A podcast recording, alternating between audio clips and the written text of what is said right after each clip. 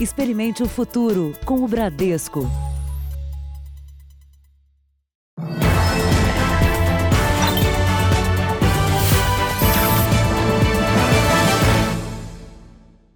Boa noite.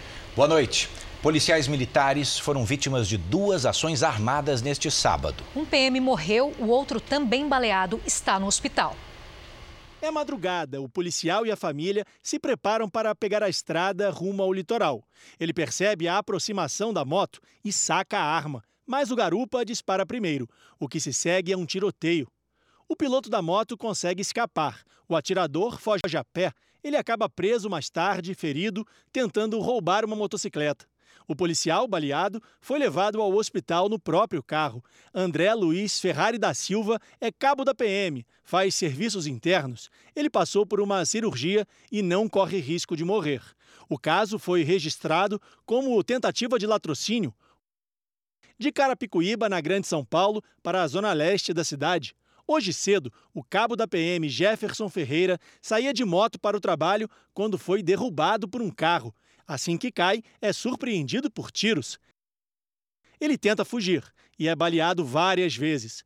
Os atiradores voltam para o carro, mas o motorista não consegue dar a partida e sai correndo. Todos carregam fuzis. Mas o armamento fica mais nítido nessa imagem. O atirador ainda volta para o carro, aparentemente para pegar algo que ficou para trás. É quando se vê o terceiro homem, que usa um coldre de perna. Pela manhã, policiais periciaram o carro, que bateu num poste assim que atingiu a moto. O cabo Jefferson foi atacado aqui, na porta da casa onde morava. Ele estava há quase 20 anos na rota, o batalhão de elite da Polícia Militar de São Paulo. E, segundo colegas, atualmente fazia serviços administrativos. Eles contaram que há três anos o cabo vinha tentando se mudar com a família para outra região. Um dos motivos teria sido um assalto que Jefferson sofreu na porta de casa quando a moto dele foi levada. Sobre o assassinato, a polícia investiga a hipótese de ter sido uma represália pela morte do jovem Guilherme, executado no início dessa semana. Os principais suspeitos são policiais militares. O Jornal da Record teve acesso a um suposto documento do setor de inteligência da Polícia Civil de São Paulo, que teria recebido uma denúncia sobre possíveis ataques a PMs. A Polícia Militar disse que não recebeu nenhum tipo de alerta. Veja agora outros destaques do dia. Polícia tem pistas do segundo suspeito de matar adolescente em São Paulo.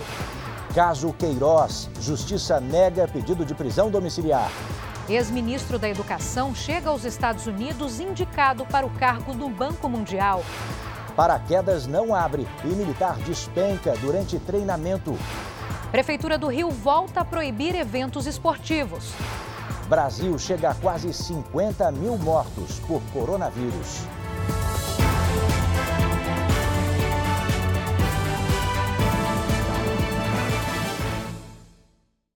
Oferecimento Bradesco, reconhecendo e incentivando nossa gente guerreira.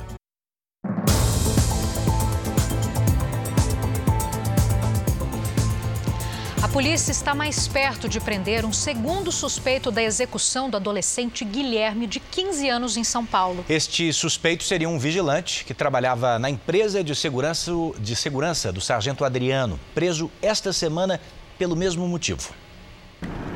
Os policiais ainda fazem buscas em endereços ligados ao suspeito de ser o segundo assassino de Guilherme Silva Guedes, de 15 anos, em Santo André e em São Bernardo do Campo, cidades da Grande São Paulo.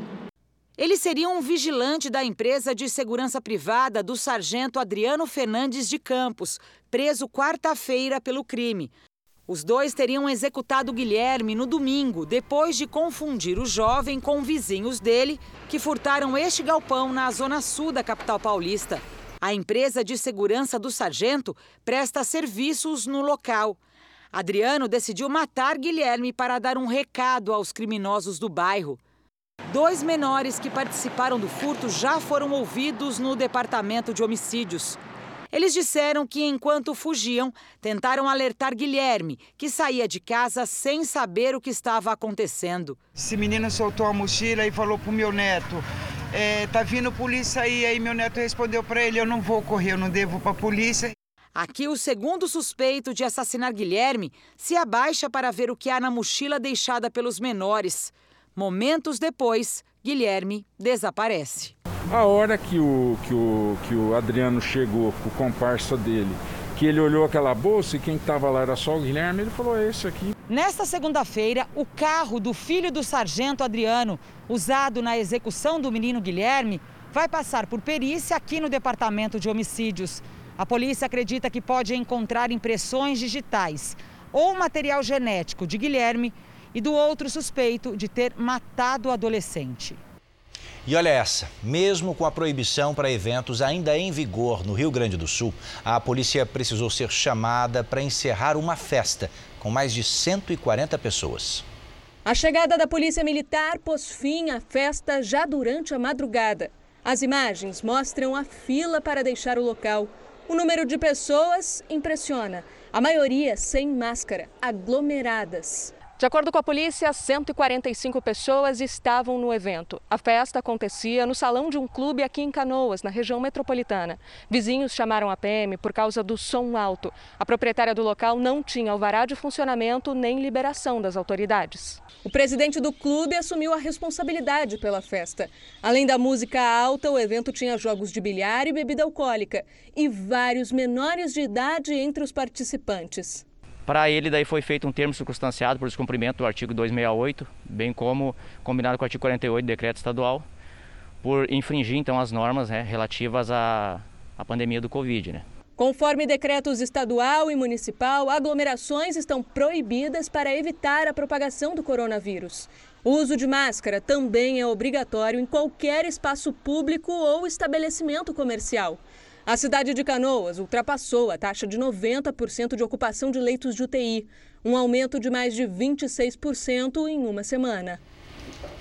Não custa te lembrar sobre a entrega do imposto de renda, hein? Termina agora, no próximo dia 30 de junho. O prazo foi estendido por causa da pandemia. Isso mesmo. Mesmo assim, quase 12 milhões de contribuintes ainda não integra... entregaram a declaração.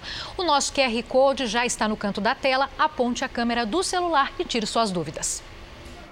Em esquema de home office durante a pandemia, a Fernanda demorou a reunir os documentos necessários para fazer o imposto de renda.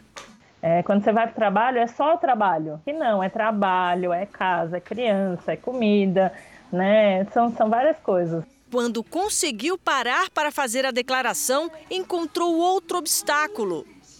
Eu tinha, tinha muitas dúvidas também, como em relação ao preenchimento, em relação ao a convênio em relação a algumas coisas, como deduzir e se eu poderia receber, se eu poderia estornar, se isso valeria a pena para mim também. De acordo com a Receita Federal, das 32 milhões de declarações de imposto de renda esperadas para esse ano, 65% foram enviadas, o que significa que quase 12 milhões de contribuintes ainda não fizeram a entrega. Segundo este professor de contabilidade, mesmo com o prazo estendido para 30 de junho, muitos o procuraram só agora para pedir ajuda. Eu acredito que é uma junção de dois fatores, né? É a preocupação das pessoas com relação ao Covid, tá? Então elas deixaram de se preocupar com, com, a, com o envio da declaração de imposto de renda e se preocuparam um pouco mais com, com o cenário que a gente está vivendo e a junção daquele daquele velho ditado brasileiro, eu vou deixar para a última hora. Algumas dúvidas podem ser tiradas direto no programa da Receita Federal, mas o que muitos querem saber é se devem ou não declarar o imposto de renda. Recebeu o informe de rendimento da empresa? Faça a declaração independente se você é obrigado ou não, porque você tem a possibilidade de pegar esse imposto de volta. No ano passado, Fernanda foi uma das 700 mil pessoas a cair na malha fina por erros na declaração. Agora, tirou todas as dúvidas. Já juntei toda a documentação, já, já sanei as dúvidas. Eu vou, junto, vou, vou sentar, vou, vou pegar um dia, vou sentar para não ser pega no leão. E não, não correr o risco né, de não conseguir entregar. Funcionários do SAMU protestaram hoje em frente ao Palácio Guanabara, sede do governo do Rio de Janeiro. Os profissionais da saúde estão sem receber salário desde o mês passado. O Superior Tribunal de Justiça suspendeu os pagamentos relacionados ao contrato sem licitação assinado no fim de março entre o governo do Rio e a empresa OZZ Saúde, que ficaria responsável pela gestão do SAMU, Serviço de Atendimento Móvel de Urgência. O STJ vê indícios de irregularidades e superfaturamento no acordo firmado de 166 milhões de reais. Sem salários, os profissionais da saúde protestaram contra o governador Wilson Witzel. As nossas famílias, precisam, precisam de sustento. De sustento. Com essa falta de repasse, vai faltar salário da categoria, vai faltar insumo, vai faltar diesel nas ambulâncias. A OZZ Saúde informou que só recebeu a primeira das seis parcelas do contrato e que não vai ter como pagar também os salários de junho. A empresa alega que a decisão judicial provoca desequilíbrio econômico e que vai ter que cumprir o acordo com a Secretaria Estadual de Saúde até dezembro, sem remuneração pelos serviços prestados. A Secretaria de Saúde do Rio informou que está impedida de fazer os repasses à empresa OZZ Saúde por decisão do Tribunal de Justiça e que a empresa está sendo auditada por irregularidades na apresentação das contas. Ainda segundo a secretaria, a empresa é obrigada pela Justiça a manter os serviços e pagar os funcionários.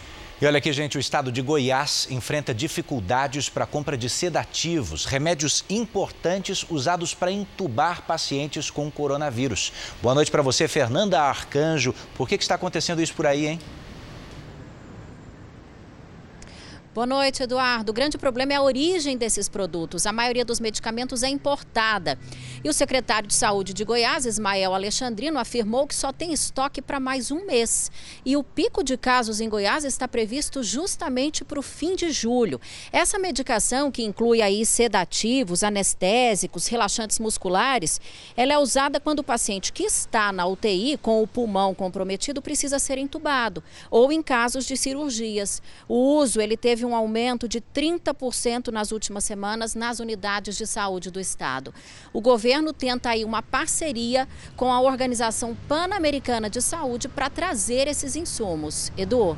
Sem esse medicamento, os pacientes podem inclusive sofrer, o que é gravíssimo. Obrigado, Fernanda, pelas informações. E olha, caiu o número de transplantes de órgãos aqui no Brasil. Essa é mais uma consequência da epidemia do novo coronavírus. O coordenador de transplantes de um hospital referência em São Paulo previa fechar o ano com crescimento de 20% no número de cirurgias. Mas já em março, a quantidade de transplantes caiu pela metade. Em todo o Brasil, houve queda de 34% no mês de abril, com relação ao mesmo mês do ano passado. As equipes eh, foram menos a campo, é, pararam de ir presencialmente na, na, nos hospitais é, à procura de doadores, isso reduziu. Além disso, o isolamento da população diminui, obviamente, o trauma, é, mesmo é, acidentes vasculares cerebrais, que são as causas principais de morte cerebral dos doadores. O Brasil tem o segundo maior programa de transplantes do mundo e 30 mil pessoas na fila de espera. Para a Associação Brasileira de Transplantes de Órgãos, é importante manter as cirurgias para que o número de mortes na fila não aumente, sempre tomando todas as precauções contra a Covid-19. Hoje, todos os doadores de órgãos são testados para a Covid-19, para que nós tenhamos uma segurança maior nos transplantes, ou seja, os pacientes que vão receber aqueles órgãos têm a segurança que aqueles órgãos não estão infectados pela Covid-19. Você segue com o Jornal da Record ao vivo e agora com os números da pandemia no Brasil. Estes são os dados divulgados agora há pouco pelo Ministério da Saúde. Eles nos mostram 1 milhão 67 mil 579 casos confirmados da doença, com a infeliz notícia de 49.976 mortos. São 1.022 registros de óbito apenas nas últimas 24 horas. No próximo telão você acompanha comigo que já são mais de 520 mil pacientes recuperados da doença e 496.869 em acompanhamento neste instante. Em função da pandemia, no Rio de Janeiro, o prefeito Marcelo Crivella suspendeu as partidas entre Botafogo, Cabo Friense e Fluminense e Volta Redonda para que adaptações sanitárias sejam feitas. Os outros jogos do Campeonato Carioca, inclusive os de amanhã, estão mantidos. O estadual foi retomado na última quinta-feira, como você se lembra, mas com portões fechados. Já o governo do estado estendeu as restrições de algumas atividades até 6 de julho. Entre as proibições está a ocupação da faixa de areia nas praias. Mas neste sábado, os moradores aproveitaram o dia de calor e lotaram a orla do rio. Pelo decreto, só estão liberadas atividades nos calçadões e a prática de esportes individuais dentro da água. Em Niterói, região metropolitana, depois de três meses, a cidade começa a flexibilizar o isolamento na próxima segunda-feira. O comércio de rua vai funcionar do meio-dia às 8 da noite. Segundo a Prefeitura, a taxa de ocupação de leitos na cidade está em apenas 35%. A família de um militar comemora mais uma grande conquista numa história de vida que dura mais de um século. E que história, hein? O idoso em tratamento contra um câncer de pulmão contraiu o coronavírus e venceu a doença. O general do Exército mais idoso do país gosta de desafios. Quando era jovem, as vitórias nas competições de hipismo renderam destaque em páginas de jornal. Agora, aos 101 anos, Fileto Pires Ferreira se viu obrigado a superar mais um obstáculo: a Covid-19. A família que tem o hábito de se reunir foi obrigada a ficar distante do parente mais velho. Foi um baque muito grande, né? Sentimos, achamos que íamos perdê-lo realmente agora. O general centenário luta um ano contra um câncer avançado que comprometeu parte do pulmão. Por causa da doença e da idade, quando deu entrada neste hospital, o quadro de saúde do militar foi avaliado como grave. Mas 11 dias depois da internação, Fileto recebeu alta e surpreendeu a equipe médica. A medicina tem isso, né? Os casos nem sempre seguem o que estatisticamente se comprovaria. E ele realmente respondeu de uma maneira brilhante é, ao suporte de cuidados que a, que a equipe conseguiu dar. A saída foi marcada pela precaução. O militar foi transportado de ambulância. Poderia até sair andando, né?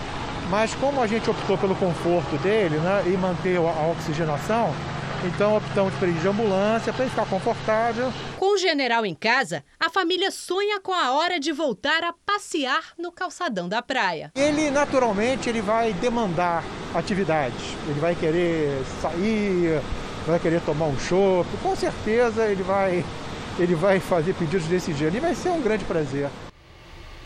Um grupo de estudantes do Rio Grande do Sul desenvolveu um projeto para que pacientes com suspeita de coronavírus façam testes sozinhos, sem a ajuda de profissionais de saúde. A ideia passa pela avaliação de uma academia americana e, se for aprovada, um protótipo vai ser criado.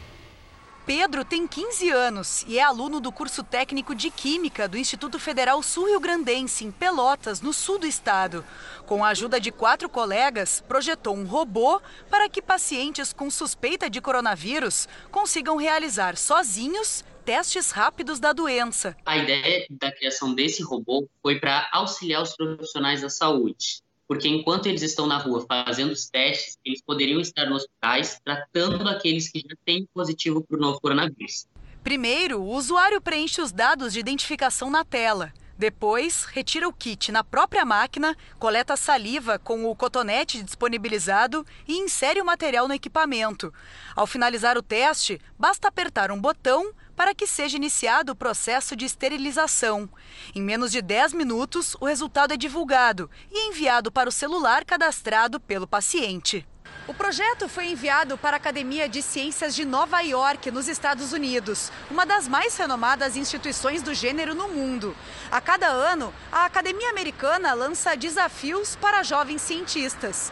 Este ano, eles foram convocados a elaborar soluções para combater o coronavírus. A ideia ainda vai ser avaliada por pesquisadores americanos. Até o fim de junho, eles não vão dar resposta. Se o projeto tiver uma grande relevância, a gente faz a primeira máquina e conforme essa máquina for ajudando os profissionais da saúde, a gente vai desenvolvendo mais máquinas, criando mais máquinas para serem distribuídas ao redor do mundo. Uma farmacêutica suíça encerrou os estudos sobre o uso da hidroxicloroquina como possível tratamento para o coronavírus.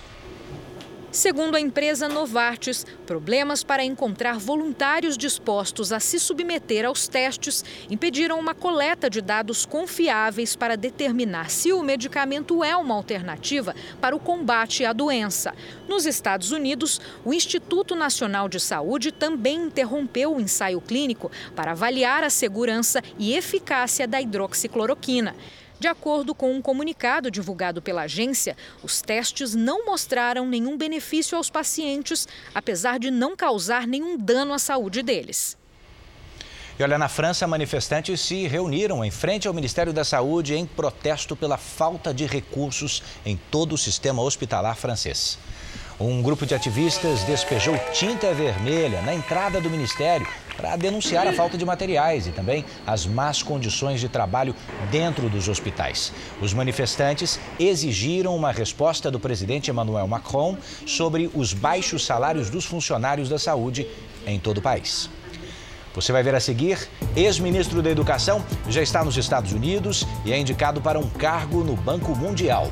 E ainda nesta edição, um golpe em que a vítima entrega todos os dados pessoais aos criminosos sem nem perceber.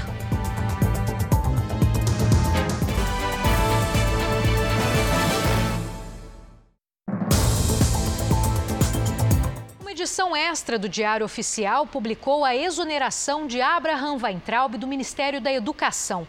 Pouco antes da publicação, o ex-ministro havia desembarcado nos Estados Unidos, onde foi indicado para ocupar um cargo no Banco Mundial.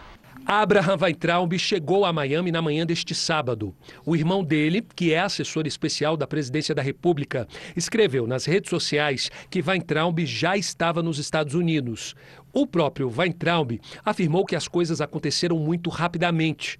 Como no início do dia ele ainda ocupava o cargo de ministro da Educação e tinha passaporte diplomático, não foi obrigado a fazer a quarentena para entrar no país. Logo depois, a exoneração foi publicada em uma edição extra do Diário Oficial da União.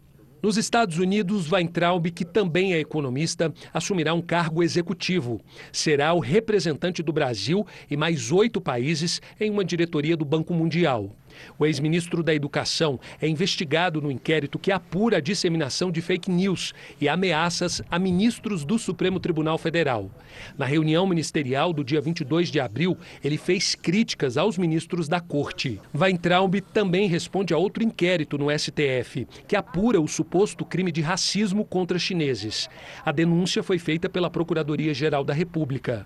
Ocupando o cargo de diretor do Banco Mundial, Weintraub irá ganhar quatro vezes mais que o salário líquido de ministro da Educação. Ele deverá receber cerca de 250 mil dólares por ano, o equivalente a 1 milhão e 300 mil reais. Isso sem ter impostos descontados. Sem saber que o ex-ministro estava deixando o país, parlamentares entraram com uma representação aqui no Supremo Tribunal Federal, pedindo ao ministro Alexandre de Moraes a retenção do passaporte de Weintraub. No documento, eles alegaram que o investigado não poderia deixar o Brasil. Ele já sabia que ele não estaria mais à frente do Ministério da Educação e, por dolo, por má fé, utilizando-se provavelmente do passaporte diplomático, ingressa num país que está com a fronteira proibida de entrada para brasileiro, no caso dos Estados Unidos. Então, esse fato é muito grave e tem que ser apurado. A deputada Bia Kisses saiu em defesa de Weintraub. As pessoas que acusam o ministro Weintraub de ter fugido são pessoas sem compaixão, não se importariam nem um pouco de ver o ministro perseguido atrás das grades. Apoio ao ministro Weintraub. Ele fez certo em sair do Brasil.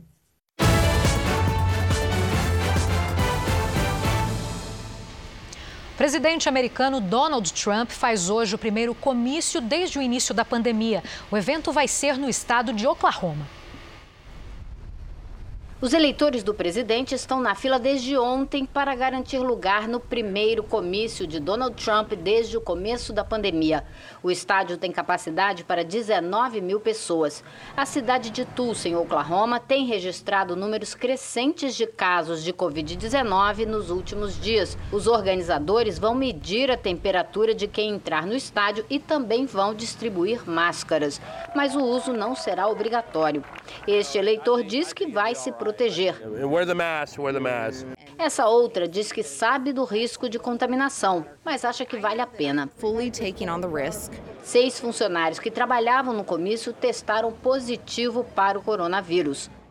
A Prefeitura de Tulsa estima que mais de 100 mil pessoas entraram na cidade entre ontem e hoje para participar do evento e desta manifestação contra o presidente. Além disso, ativistas estão em Tulsa para relembrar um dos piores massacres da história do país: o incêndio criminoso que matou cerca de 300 pessoas no bairro negro da cidade em 1921.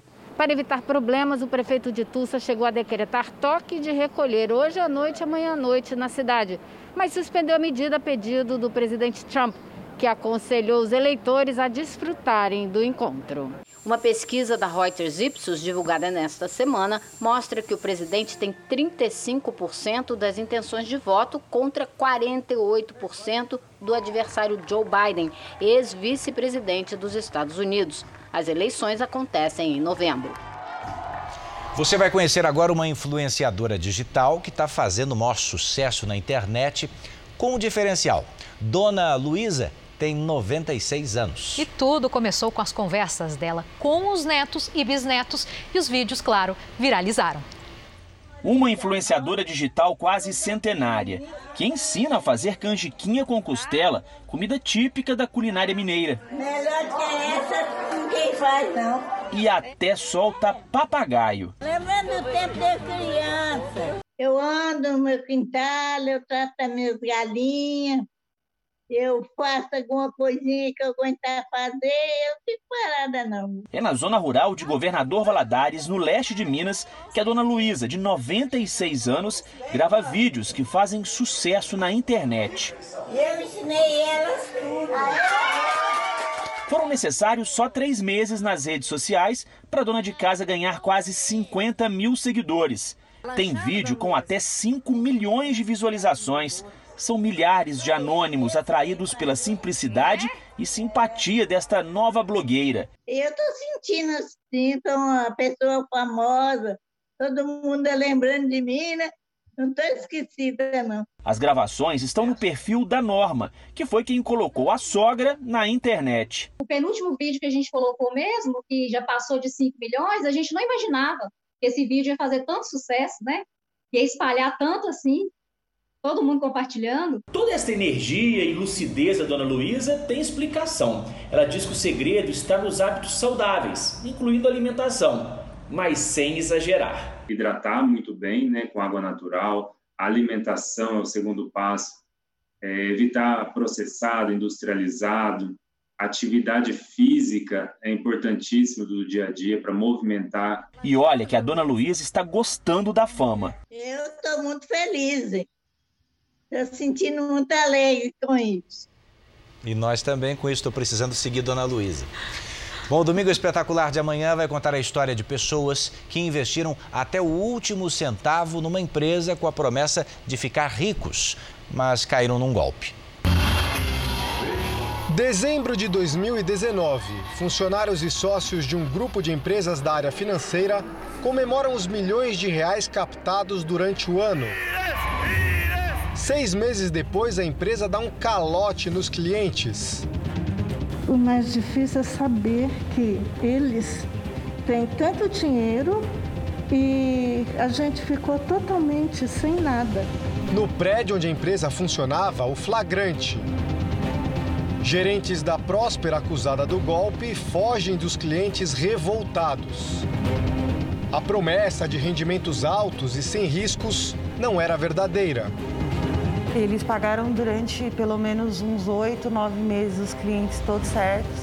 Depois desse período, eles simplesmente pararam de pagar. O núcleo de jornalismo investigativo da Record TV teve acesso ao inquérito da Polícia Federal que investiga esse homem. Roberto Carlos Américo dos Reis Júnior, sob suspeita de ser o chefe por trás das empresas. Ele é famoso pela ousadia nos negócios e pela ostentação. Gente passando fome, tem gente sem dinheiro para comprar remédio. A minha tia é uma pessoa muito boa e está com prejuízo de 140 mil. A reportagem completa você acompanha no Domingo Espetacular, logo depois da Hora do Faro. E por aqui a seguir você vai ver a solidariedade entra em cena no Retiro dos Artistas. Olha, também militar morre em treinamento depois que o paraquedas não abriu.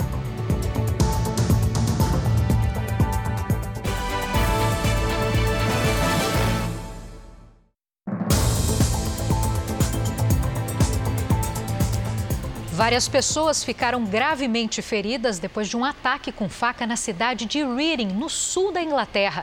Segundo a imprensa local, há relatos de três mortos, mas a informação não foi confirmada pela polícia. O crime aconteceu em um parque da região.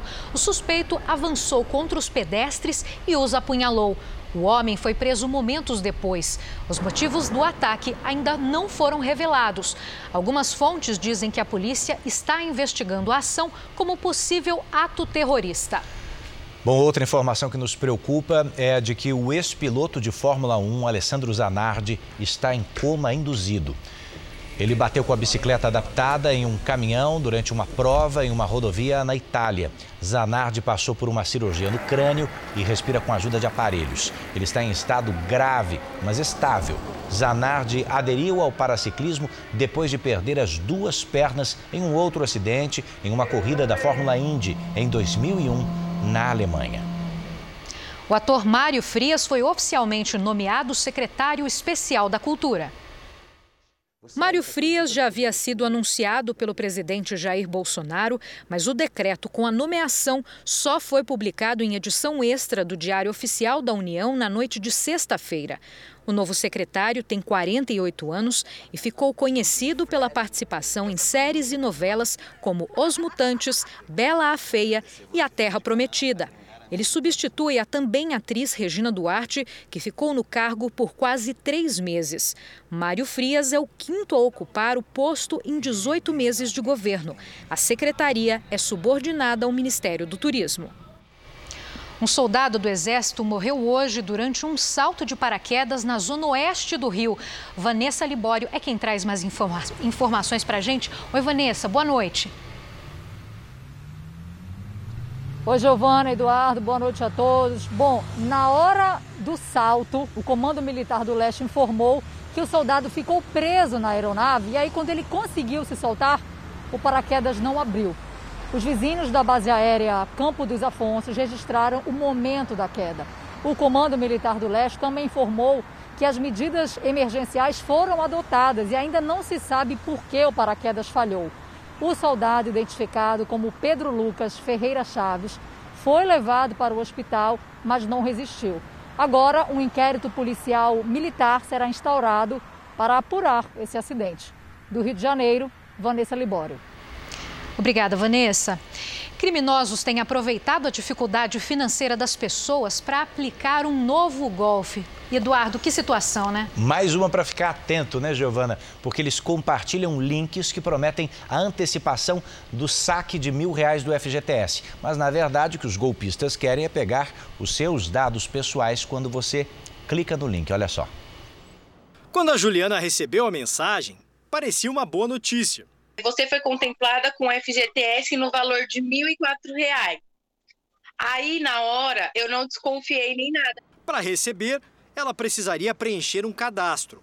Pedia nome, endereço, número do RG, CPF. Só depois percebeu que era um golpe. Este especialista em segurança digital explica o que pode acontecer já tem problema, já passa a ter os dados pessoais comprometidos, né, onde o criminoso vai usar esses dados para abrir contas em banco, pegar empréstimos, assinar serviços online. E a vítima ainda fica na mira para outros ataques virtuais. E o golpe vai solicitar que ela dê permissão de envio de notificação para aquele dispositivo, de forma que no futuro o atacante possa enviar outros golpes diretamente para a vítima. As dificuldades financeiras enfrentadas por muita gente neste momento viram uma fragilidade explorada pelos criminosos. Só uma empresa de segurança digital já identificou 90 mil tentativas do golpe. A tecnologia permite que a armadilha virtual se espalhe rapidamente e as próprias vítimas, sem saber, podem ajudar nisso, porque são estimuladas a compartilhar a mensagem com outras pessoas. O especialista recomenda muita atenção. Se chegou um link para você, mesmo que seja de amigo, de familiares, é muito comum chegar via grupos, é, vai no site verdadeiro e verifica se aquilo lá realmente é verdadeiro ou não. Em tempos de crise, a importância da educação financeira se torna ainda maior. Por quê? Porque muitas famílias estão sendo obrigadas a refazer o orçamento doméstico com a participação dos filhos. Desde antes da pandemia, a Aimee já vinha tentando engordar o cofrinho para comprar a boneca dos sonhos. Matheus aprendeu a administrar bem o cartão pré-pago quando a escola funcionava normalmente e ele almoçava na rua. É, quando eu quero comprar uma coisa legal, que eu tô com vontade, eu economizo no almoço para poder sobrar esse dinheirinho para comprar uma coisa que eu quero. Os dois são filhos da Patrícia, que não aprendeu sobre finanças com os pais, assim como a maioria dos brasileiros. É o que mostra uma pesquisa encomendada por um banco. A maior parte dos entrevistados declarou que não teve educação financeira na infância. O primeiro contato com o assunto foi na adolescência ou na juventude. Patrícia faz parte do grupo de brasileiros que não foram estimulados a pensar sobre finanças, mas agora tentam educar os filhos. Eles vão saber é, o que, o que é deles e o que é responsabilidade deles. Então, assim, ah, eu quero comprar alguma coisa, eu tenho cartão de crédito, eu posso parcelar. Eu vou ter dinheiro todos os meses? Ou não vou ter? Eu olho o meu filho de 17 anos e comparo comigo com 17 anos, ele tem um controle muito maior da vida financeira dele do que eu tinha. Muito maior. Ele sabe se organizar de uma forma que eu fui aprender com quase 30. Não é preciso ter planilhas e apostilas para ensinar assuntos financeiros às crianças. Especialistas dizem que é possível desenvolver um pensamento crítico sobre preços de produtos, gastos e economias com pequenas atitudes do dia a dia, como uma ida ao supermercado, por exemplo.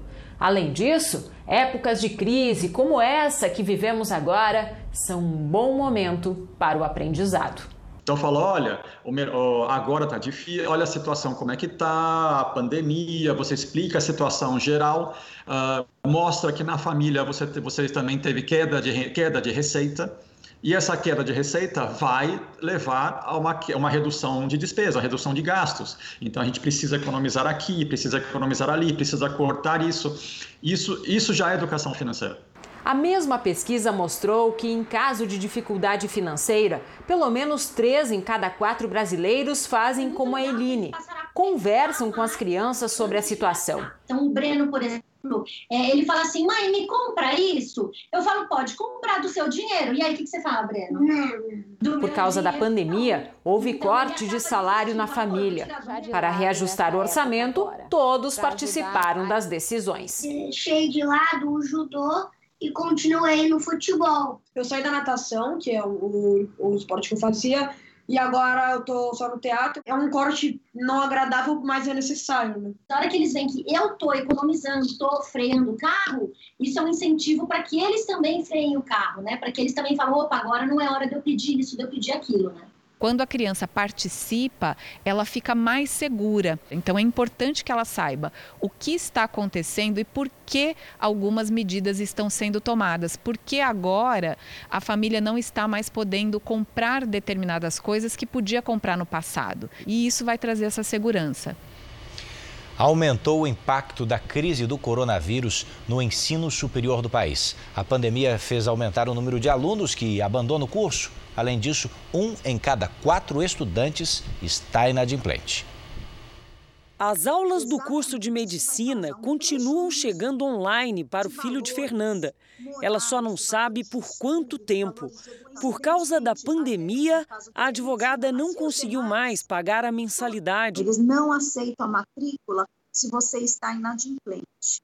Por isso que eu estou pedindo encarecidamente para eles me atenderem, para ver se a gente consegue fazer, uh, receber um desconto para poder voltar a pagar as parcelas mensalmente. Para Gislene também não tem sido simples, justo agora que estava realizada no curso de Direito. Teve que abandonar a faculdade. Perdeu a fonte de renda como motorista de aplicativo e manicure. Tentei fazer um acordo, eles me passaram uma proposta, só que aí foi bem na mesma semana que prorrogou é, a quarentena. E aí acabou que eu desisti. Em abril desse ano, durante a pandemia, a inadimplência nas universidades foi 72% maior que em abril do ano passado. E a evasão foi de mais de 32% no mesmo período. Isso impacta fortemente na sustentabilidade das instituições de ensino superior e que a gente vê que se isso se manter, começa a ter um problema, inclusive, de fluxo de caixa até para pagar salários a partir de, do mês de junho. Hoje no Brasil, nem 18% dos jovens com idade entre 18 e 24 anos frequentam as universidades. A maioria instituições privadas como essa. A meta do Plano Nacional de Educação é de que até 2024 esse número alcançasse pelo menos 33%. Mas, segundo as instituições de ensino privado, o cenário aponta o contrário. Se a rede privada começar a sofrer e não conseguir é, é, se sustentar e os alunos não conseguirem estudar, isso é um prejuízo para o país enorme, porque o país já tem uma escassez muito grande de mão de obra qualificada que isso lá na frente vai fazer uma falta tremenda. As 52 unidades desse centro de ensino têm matriculado cerca de 8 mil alunos. Do início da pandemia até agora, o centro viu a inadimplência crescer e a evasão dobrar. A gente está trabalhando com o pior cenário aí de uma evasão de 30% do primeiro para o segundo semestre de 2020. O centro criou um canal para negociar com os alunos em dificuldades. A gente tem negociado com todo mundo, oferecido algum tipo de facilidade para esse aluno, seja o parcelamento no cartão em três, em seis vezes, seja o estendimento dessa da parcela em aberto, 50% agora, 50% depois. A gente tem conseguido uma negociação bastante boa. Tudo que Fernanda espera é manter o filho na faculdade. Então, realmente, a minha angústia é muito grande, porque é um sonho nosso. E é o sonho desse menino que tem 20 anos e que vai ser o futuro da nossa nação. A Justiça negou o pedido de prisão domiciliar ao ex-assessor Fabrício Queiroz. A mulher dele continua foragida. Já são três dias atrás das grades. Fabrício Queiroz ocupa uma cela de 6 metros quadrados em Bangu 8, mesma unidade onde o ex-governador Sérgio Cabral cumpre pena. Por causa das medidas de isolamento social, Queiroz está sozinho e não tem contato com outros detentos. Recebe apenas a visita dos advogados. A Justiça negou nessa madrugada o pedido da defesa para converter a prisão preventiva em domiciliar. O mérito do habeas corpus será agora julgado por um colegiado da Terceira Câmara Criminal mas os advogados já traçam uma nova estratégia para tirar Fabrício Queiroz daqui. A investigação que prendeu o ex-assessor apura um suposto esquema de rachadinha na Assembleia Legislativa do Rio, quando os servidores devolvem parte do salário. Queiroz trabalhava para o então deputado estadual Flávio Bolsonaro, filho do presidente Bolsonaro e hoje senador. Queiroz foi preso na quinta-feira em Atibaia, no interior de São Paulo. A mulher dele, Márcia Aguiar, também teve a prisão decretada, mas está foragida. Queiroz foi localizado na casa de Frederico Wassef, advogado da família Bolsonaro. O senador Flávio Bolsonaro já foi intimado pelo Ministério Público Federal a prestar depoimento na investigação de supostos vazamentos da Polícia Federal na Operação Furna da Onça, a mesma que apurou o esquema da rachadinha na Assembleia Legislativa do Rio. A intimação foi baseada na revelação feita pelo empresário Paulo Marinho, que contou que Flávio teria tido conhecimento prévio da ação. O senador tem até 30 dias para marcar o depoimento. Em nota, o senador Flávio Bolsonaro afirmou ser vítima de um grupo político que tem patrocinado uma campanha de difamação. Os ataques seriam de pessoas que tentam recuperar o poder que perderam na última eleição. Flávio disse que acredita na justiça e que é inocente. Agora há pouco, o advogado Frederico Assef negou que tenha escondido Fabrício Queiroz e que ele estivesse foragido. Jamais escondi Queiroz. Queiroz não esteve escondido porque sequer estava sendo procurado, ninguém solicitou a sua presença, nem quiseram ouvi-lo. Todas as vezes que as autoridades públicas do Rio de Janeiro solicitaram sua presença, ele compareceu e sempre esteve à disposição das autoridades públicas do Rio de Janeiro. O que gerou essa prisão foram trocas de mensagens entre Queiroz e sua mulher, que tem mais de seis meses atrás. Ou seja, resolveram decretar prisão hoje por atos realizados ou feitos no ano passado. Recentemente, houve intimação da Polícia Federal do Rio de Janeiro para ouvir a Natália e seu pai e prontamente eles se marcaram audiência já para poder ser ouvido pela autoridade policial. A necessidade de distanciamento social imposta pelo novo coronavírus atingiu em cheio a indústria do entretenimento. No Rio de Janeiro, o setor representa 5% do PIB do estado, mas os artistas têm procurado novos formatos para enfrentar a crise. A média era de 15 shows por mês. Com a pandemia do novo coronavírus, a cantora Sandra de Sá teve que se reinventar. E os músicos que acompanham a artista também procuraram alternativas. Montamos um palquinho aqui em casa, Estou gravando uma música virtual com a, minha banda, cada um na sua casa. 450 mil pessoas perderam emprego só na área de entretenimento no estado do Rio. Elas representam 30% dos mais de um milhão e meio de funcionários desempregados no setor no Brasil por causa da Covid-19. 80% dos trabalhadores que atuam em shows, espetáculos, eventos e turismo são temporários. O setor representa 5% do produto interno bruto fluminense. Fica atrás apenas da indústria de óleo e gás.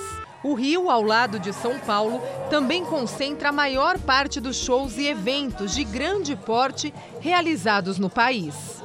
Esta casa de shows, uma das mais famosas do Rio de Janeiro, parou de funcionar. prejuízo chega a 2 milhões e meio de reais num período de três meses. Só aqui, 450 funcionários foram demitidos. E o pior de tudo isso é a incerteza. Não existe previsão para reabrir as portas. A gente depende aí do governo, está liberando decreto para a gente ter ainda em torno de 30, 45 dias para poder estar tá abrindo venda, fazendo tudinho, organizando a nossa parte. A casa de eventos, com capacidade para 6 mil pessoas, teve que adiar as apresentações. Dudu Nobre foi um dos artistas que apostaram nos shows transmitidos pela internet. Praticamente eu tenho feito uma live por mês com cada equipe, né? Fiz uma live, faço esse mês fiz uma live no Rio e fiz uma live em São Paulo, né? E aí acaba que vai amenizando um pouquinho, né? Tem vários artistas fazendo isso, eu vejo isso com muita gratidão, né? é, as pessoas estendendo a mão para ajudar e, ao mesmo tempo, para serem ajudadas. Eu acho que a ideia é essa. E é com a criatividade e a inovação tão características das carreiras desses profissionais que eles esperam fazer palcos voltarem a brilhar. Se a gente começar a tecer junto, nossa, vai ser uma rede linda. Vou te tirar pra dança. Há 50 anos, uma seleção entrava para a história como a maior de todos os tempos. O Brasil, que conquistou o tricampeonato mundial no México em 1970, é lembrado por quem viveu ou só viu imagens gravadas. Ah, e aquela final contra a Itália, hein? Faz aniversário amanhã e os personagens que estavam em campo no Estádio Azteca não se cansam de relembrar a campanha. Vistas e revistas, as imagens emocionam sempre.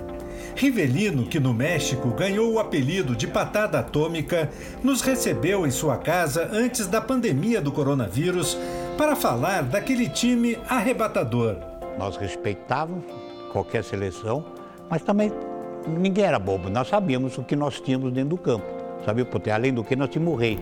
O Rei Pelé foi a última Copa dele, a primeira transmitida ao vivo pela televisão a primeira também com imagens coloridas, uma homenagem que a tecnologia prestou à seleção que mais encantou na história das Copas. Não foi por acaso que ela foi escolhida a seleção do povo e a melhor de todos os tempos. O time de gênios comandado por Pelé fez a bola andar no México por caminhos até então desconhecidos. A campanha, feita só de vitórias, começou com um susto o gol da antiga Tchecoslováquia na estreia. Depois vieram a virada, o show de Jairzinho e a goleada por 4 a 1. Contra a Inglaterra, o confronto mais difícil. Tostão desequilibrou pela esquerda e Pelé deixou Jairzinho livre para marcar. 1 a 0 suado. O time da Inglaterra vinha no Campeonato do Mundo, 66, e com o time é, mesclado. Né? Alguns veteranos, mas excepcionais jogadores, e alguns novos. No terceiro jogo, muitos gols e o Brasil passou pela Romênia por 3 a 2. O Peru nas quartas de final, primeiro desafio eliminatório. A seleção brilhou e venceu por 4 a 2. Veio então o Uruguai na semifinal e com ele o fantasma da derrota na final da Copa de 50 em pleno Maracanã. Eu nasci em 46. Eu tinha quatro anos. Eu sou, eu sou, eu soube que depois para o Brasil, que era para ser campeão do mundo, não perdeu. Mas, pô, meu Deus, toda vez que se joga com o Uruguai, quantas vezes já ganhamos do Uruguai? Já, e sempre vem à tona os 50. O fantasma parecia ter rondado a seleção quando Cubiges fez 1 a 0. Mas no fim do primeiro tempo, Clodoaldo empatou o jogo. Um gol muito importante. Se tivéssemos terminado o primeiro tempo perdendo o jogo, Acredito que no segundo tempo, segundo tempo teríamos muita dificuldade para vencer o Uruguai. O gol de Clodoaldo abriu o caminho para a seleção reagir. O 3 a 1 no placar mandou os uruguaios de volta para casa. A final colocou frente a frente dois bicampeões mundiais. Pelé de cabeça fez 1 a 0. Gigi Riva empatou para a Itália no fim do primeiro tempo. Gerson, o canhotinha de ouro, desempatou da entrada da área. Jairzinho aumentou a vantagem. E o capitão Carlos Alberto Torres definiu a goleada por 4 a 1. O primeiro tricampeonato das Copas era brasileiro. Aquela conquista deu ao Brasil, em definitivo, a taça Gilles Rimet. 1970 foi o ano em que o futebol chegou mais perto da perfeição. E Pelé garantiu ali o seu lugar como o maior da história. Num dos lances mais lembrados, ele desafiou a lei da gravidade para subir mais que o zagueiro inglês e só parar no goleiro Gordon Banks. O desempenho de Pelé foi uma resposta a quem o criticou antes da Copa. No vestiário, depois das comemorações pelo título, o desabafo do rei, como conta Rivelino. Aí ele virou e Eu não morri, deu três berros. Eu não morri, não. Uma coisa que. Incrível. E você era próximo dele, assim? Ah, era. Até hoje eu. Tem um carinho por ele? Tem. Mas ele não merecia. Ele merecia, sim, uma estátua em todo o estado do Brasil. A conquista do Tri no Estádio Azteca levou o Brasil ao topo do futebol mundial e anunciou o futuro das Copas sem Pelé. Uma orquestra mineira reúne músicos e torcedores para matar a saudade dos bons clássicos regionais de futebol. Olha o jeitão. No lugar da bola estão os instrumentos musicais e, em vez dos estádios, a internet virou palco da competição. Cruzeiro, Atlético Mineiro, América.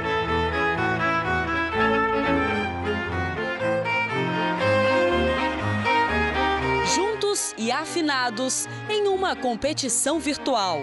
O hino que receber mais curtidas e compartilhamentos nas redes sociais da Orquestra SESI Minas ganha o campeonato. Surgiu dessa, dessa ideia da gente tentar fazer o público reviver a alegria do futebol, né?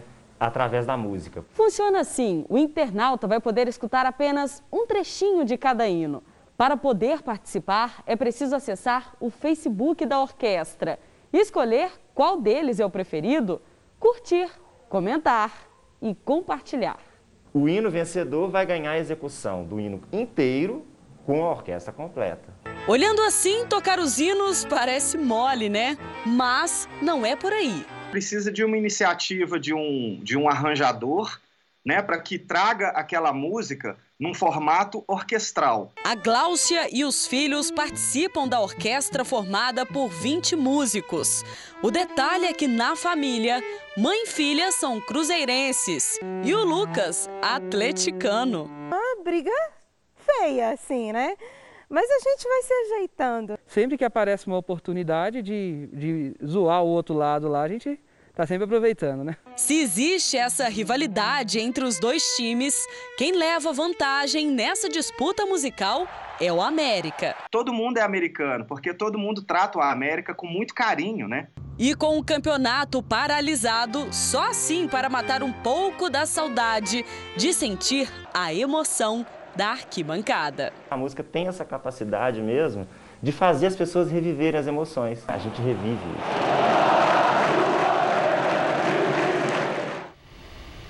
Bom, agora o Jornal da Record te leva até Belém, no Pará, onde a tranquilidade durante a pandemia tem ajudado na reprodução de alguns animais silvestres. O casal de quero-quero não sai de perto dos filhotes. No Mangal das Garças, em Belém, a espécie cresceu 30% desde que o parque fechou as portas devido à pandemia de coronavírus.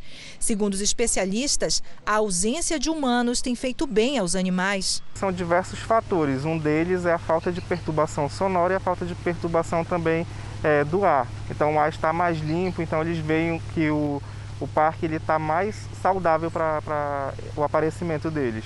Este grupo de flamingos, que vive aqui há oito anos, nunca tinha se reproduzido. Algo muito esperado pelos biólogos do parque. Mas nos últimos dias, eles foram vistos fazendo a famosa dança do acasalamento. A expectativa é que em breve a espécie se renove. Espécies que quase desapareceram do borboletário estão sendo recuperadas. Pelo menos 3 mil lavas em breve devem se transformar em belas borboletas brancas. Outros bichos que não são do criadouro simplesmente apareceram por aqui é o caso destes marrecos e do pato de crista, que podem ter vindo da região das ilhas e estão se sentindo bem à vontade. A única que anda meio triste é a Lola, que está sentindo falta dos visitantes do parque. Ela fica meio triste porque é um animal extremamente condicionado com esse contato com o humano. É um animal mais carismático do parque e ele sente a falta de quando não tem pessoas circulando por aqui. Pois é. Outra repercussão importante desse período que a gente está vivendo vem lá nos Estados Unidos, porque durante os três meses de isolamento, milhares de animais resgatados e levados para abrigos temporários conseguiram, enfim, um lar. Parece uma boa notícia, mas os especialistas alertam para a importância de pensar antes de fazer uma adoção para evitar que eles sejam abandonados de novo. Há mais de 100 dias, quando as restrições começaram em Nova York, Jocelyn viu a oportunidade de dedicar 100% do seu tempo à adaptação de um novo companheiro. Foi quando ela conheceu o Archer em um abrigo da cidade e foi paixão à primeira vista. O distanciamento social e o isolamento foram uma experiência muito solitária para mim. E acho que não há nada igual ao amor de um animal de estimação, disse Jocelyn. There's nothing like your pet's love for you.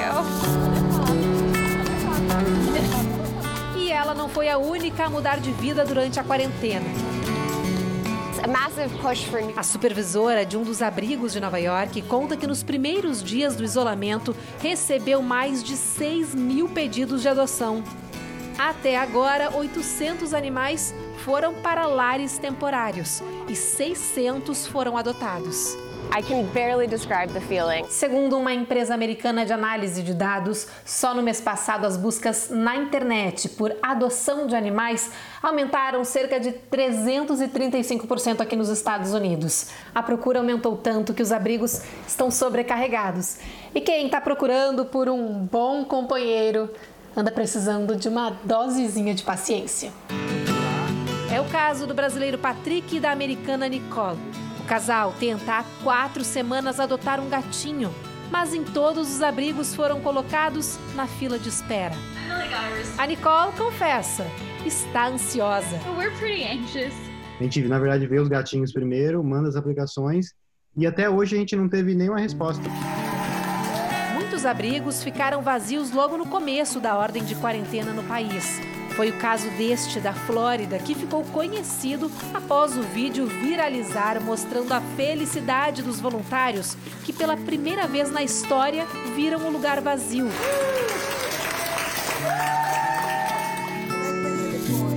Esta psicóloga explica que a pandemia despertou uma onda de solidariedade e que, ao mesmo tempo, fez muitas pessoas perceberem o quanto são frágeis sozinhas. A gente vê muito falar de pet terapia, né? Realmente os animais têm um poder terapêutico muito grande na vida das pessoas, né? Então é uma forma de preencher essa, esse vazio e de acalmar a ansiedade, mas não é a solução. Não pode ser colocado toda essa carga em cima do animal, porque provavelmente com o tempo isso se dissolva e ele não preencha todas as necessidades. Essa é a maior preocupação de um grupo de abrigos americanos que realiza campanhas para evitar uma onda de abandonos no final da quarentena. Se é adotado no impulso, é, foi pensado como é a vida depois da quarentena, quando tu voltar à rotina, com quem esse animal vai ficar? Ele vai ficar sozinho? Então, isso tudo tem que ser pensado antes de adotar, né? Uh, por que, que eu estou adotando? A americana Nicole diz que espera que as pessoas estejam adotando porque realmente querem um bichinho e não porque estão entediadas.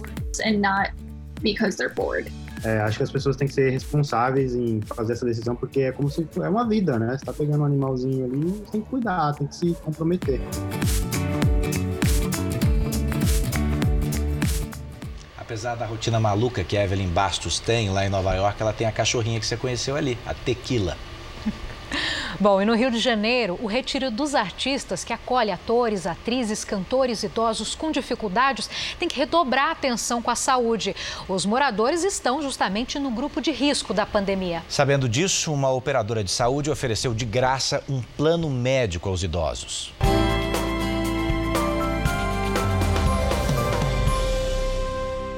Edvergenes foi o primeiro a estrear o plano de saúde que ganhou há um mês.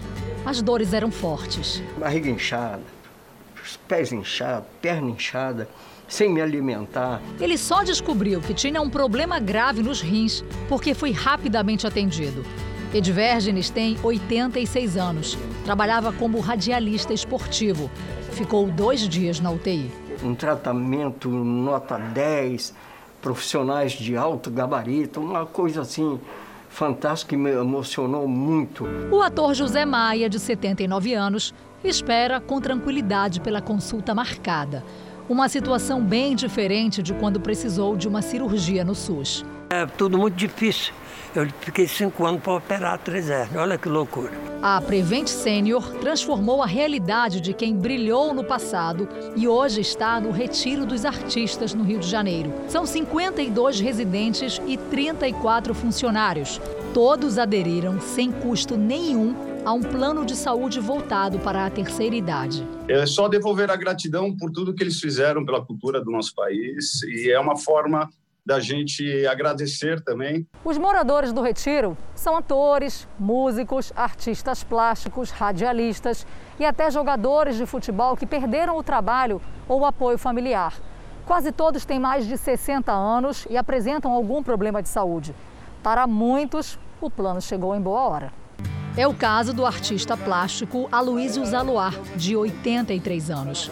Ele acabou de descobrir um câncer de pele e agora já tem como se tratar. Antes o plano de saúde era o plano de chegada, você tinha que se virar, né? Para o ator Stepan Ercecian, presidente do Retiro, ganhar um cuidado desses a essa altura da vida cai tão bem quanto os aplausos que esses artistas receberam ao longo da vida. Só o fato da pessoa é, ter a tranquilidade de saber que tem um plano de saúde que pode atendê-la, eu acho que isso já ajuda muito do ponto de vista emocional para que eles tenham saúde. O Jornal da Record termina aqui. A edição de hoje na íntegra e também a nossa versão em podcast estão no Play Plus e em todas as nossas plataformas digitais. Você continua agora assistindo Cidade Alerta. Boa noite para você e um ótimo fim de semana. Boa noite, te espero amanhã no Domingo Espetacular.